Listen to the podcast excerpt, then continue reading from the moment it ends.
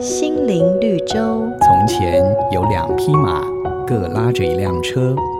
走在前头的那匹步伐稳健，而后头那匹却常常停下来休息。马匹的主人见了，就把后面那辆马车上的货物挪到前面那辆马车上。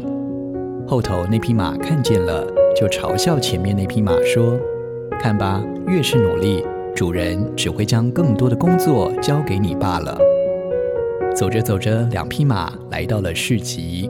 马匹的主人这个时候心里想：既然只用一匹马就能够拉所有的货物，那倒不如把另外一匹给宰了，它的皮还能换些银子呢。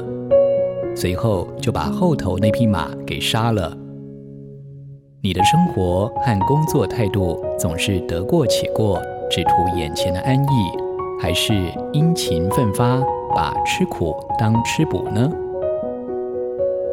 圣经上有一句话说：“诸般勤劳都有益处，嘴上多言乃至穷乏。”所以说，贪图安逸的终将灭亡，唯有勤劳才能不致匮乏。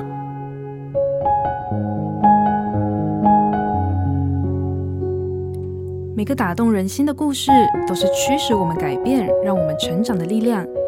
如果你喜欢我们的节目，请帮我们分享给你的朋友，也别忘了按下订阅，避免错过之后精彩的内容。